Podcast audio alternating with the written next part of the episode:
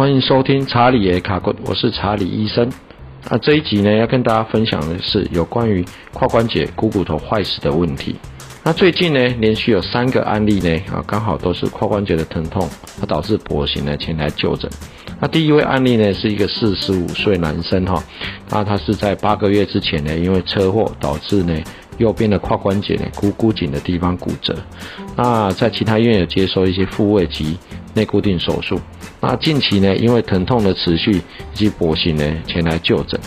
那在 X 光可以显示呢，在股骨颈的地方呢，有三支的一个螺丝做固定，但是呢，在股骨颈地方已经有一些啊位移啊，我们说的 impatient 就是所谓的挤压啊，导致呢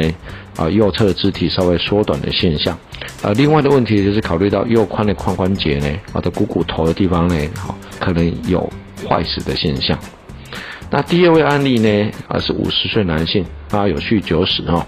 那数年前呢，因为右边髋关节的疼痛呢，啊，就曾经接受了右边髋关节人工关节的置换手术。那最近呢，因为左边的髋关节持续的疼痛，啊啊，以及跛行呢，前来就诊。那在 X 光可以可以看得到呢，其实他右边髋关节已经换过人工关节了。那左边的呢髋关节的股骨头地方呢，也有一些坏死的这个真相。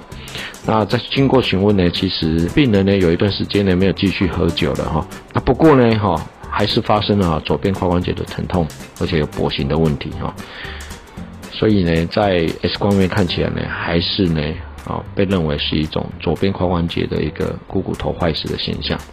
那第三位案例呢，就年轻多了，一个三十岁左右的男性，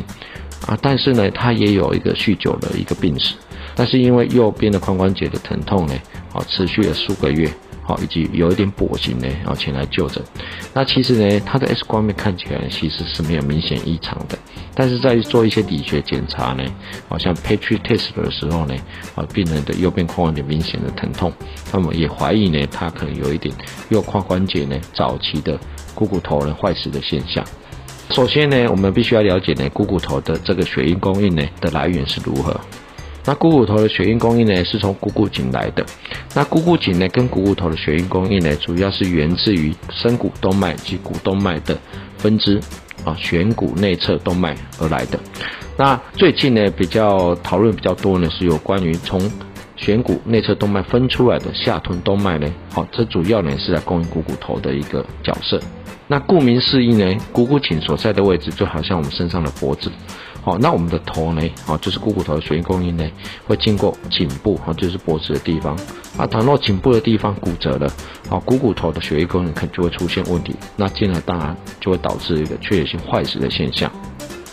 那什么是股骨头呢？缺血性坏死的风险因子呢？我们把它可以把它分成直接的因素啊，以及间接的因素。好，之前直接的危险因子呢，有关于我们刚才说的啊，骨折啊，就所谓外伤所引起的，或者是脱臼啊，导致呢一个股骨颈的骨折，或者是股骨头呢整个脱臼出去，导致呢血液供应的异常啊，而导致一个啊股骨头的一个坏死的现象。那另外呢，就是一个潜水腹病。好，潜水腹温，如果潜水了比较深层的一个海里面去的时候呢，我们在啊浮起来的过程当中呢，我们体内呢可能会有一些氮气，好，然后跑到我们的血管里面，而导致一种缺血性坏死的现象。好，这也是有啊被报道过的。另外，当然就是有些癌症病人呢，因为啊在这个股骨头地方有接受放射线的治疗，那这个也有可能会导致一些股骨头坏死的一个可能。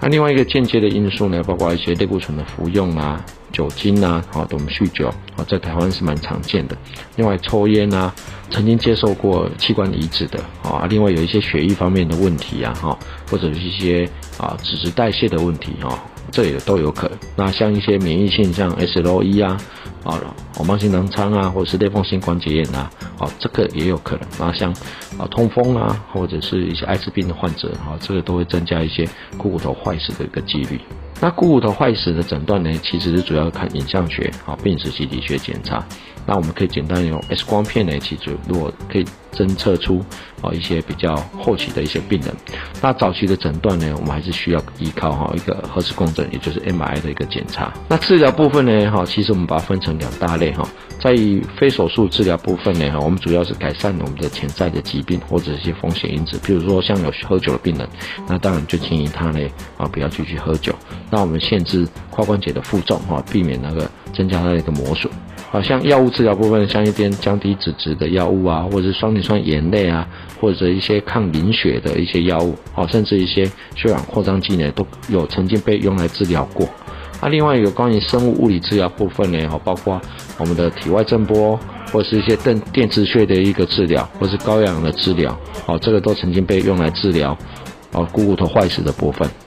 那手术部分呢，如果在早期的呢，我们会用啊一个 cold decompression，也就是减压的模式啊，不管是我们要不要加入一些骨头移植，或者是加入一些血小板啊的一个治疗，或是干细胞治疗，目前来说呢，啊都是一个啊。比较盛行的一个方法，它另外呢也曾经有人用一些啊所谓解骨手术哈，把这个我们负重的地方、坏死的地方转移到一个比较健康的地方哈，来延缓我们换人工关节的时间。当然最后呢，可能我们就是依照它严重程度来置换一些不同形式的人工关节，比如说一半的人工关节啊，好，或者是啊全部的一个呃人工关节置换哈。那当然是呢，最后哎，这个是我们把它放到最后面去做的。那针对这种呃髋关节的股骨头坏死呢，目前的一些难解的问题，其实呢，哦，对我们骨科医师来说呢，它其实还是一个多因素的。那有很多病人呢，哦，他也没有这些危险因子，哦，那也我们也检查不出来啊。但是他就是有一些这种啊髋关节啊股骨头坏死的问题，啊，但是呢，对目前来说，我们并没有一个很啊。Definite 哈的一个治疗的一个方针哈，而只能针对每一个人不同时期的时候，给他一些适合他本身的一些治疗方法。那所以呢，这其实呢还是需要一些后续的研究呢，我们再去做的。针对髋关节股骨头坏死的一些问题呢，我们目前骨科医师呢啊，其实还是有很多需要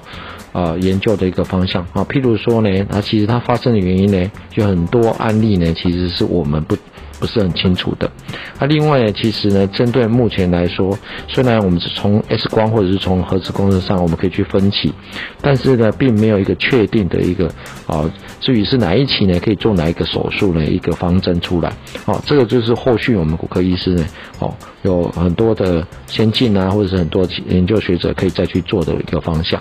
那最后要跟大家报告的是呢，如果大家有一些危险的因子，譬如说我们有喝酒、酗酒的习惯，或者是有抽烟的习惯，然后合并了一些髋关节的疼痛或者一些跛行的现象，啊，那请大家呢赶快呢要去就医，因为如果早期去发现到有髋关节一个股骨头坏死的一个现象的时候呢，我们可以采取一些步骤来延缓我们换人工关节的一些时间。